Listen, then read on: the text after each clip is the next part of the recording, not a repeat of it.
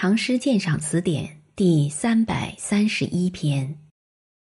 宋正十八前，贬台州司户，伤其临老献贼之故，缺为面别，情献于诗。作者：杜甫。正宫出散鬓成丝，酒后常称老画师。万里伤心眼浅日，百年垂死中心事。仓皇已就长途往，邂逅无端初见迟。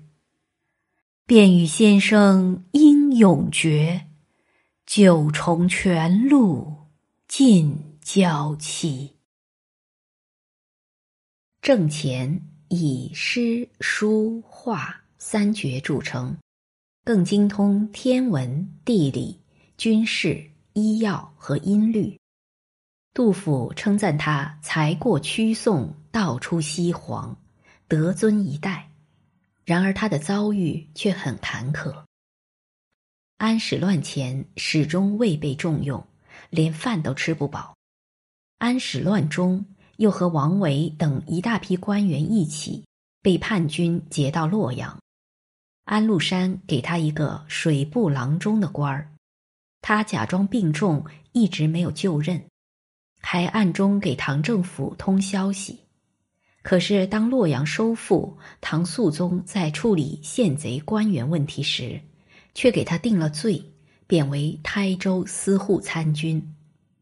杜甫为此写下了这首情陷于诗的凄律。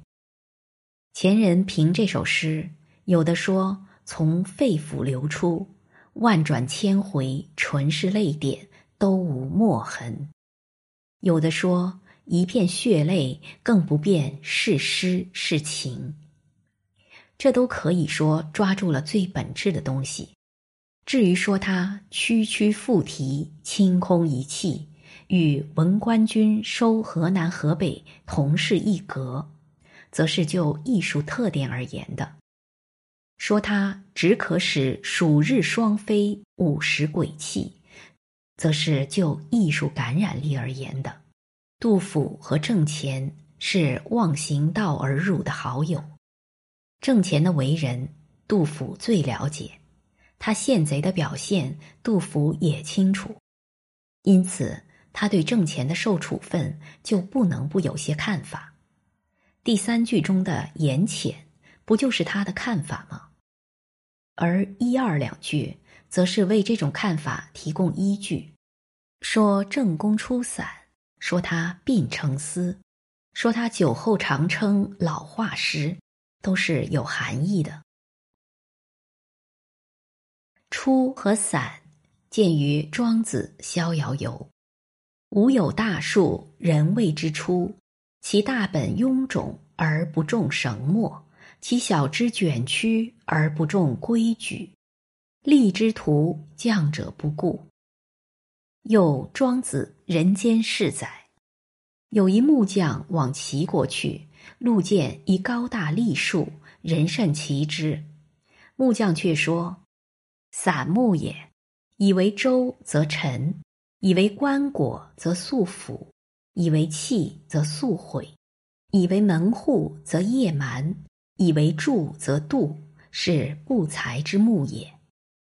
说正宫出散，有这样的含义：挣钱不过是出力那样的无用之才罢了，既无非分之想，又无犯罪行为，不可能是什么危险人物。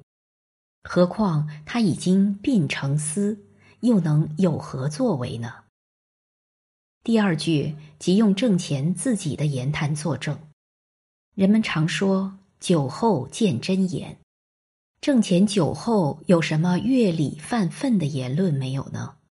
没有，他不过常常以老画师自居而已，足见他并没有什么政治野心。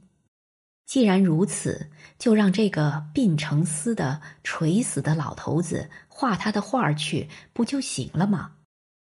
可见一二两句并非单纯是刻画挣钱的声容笑貌，而是通过写郑钱的为人，为郑钱鸣冤。要不然，在第三句中，凭什么突然冒出个严浅呢？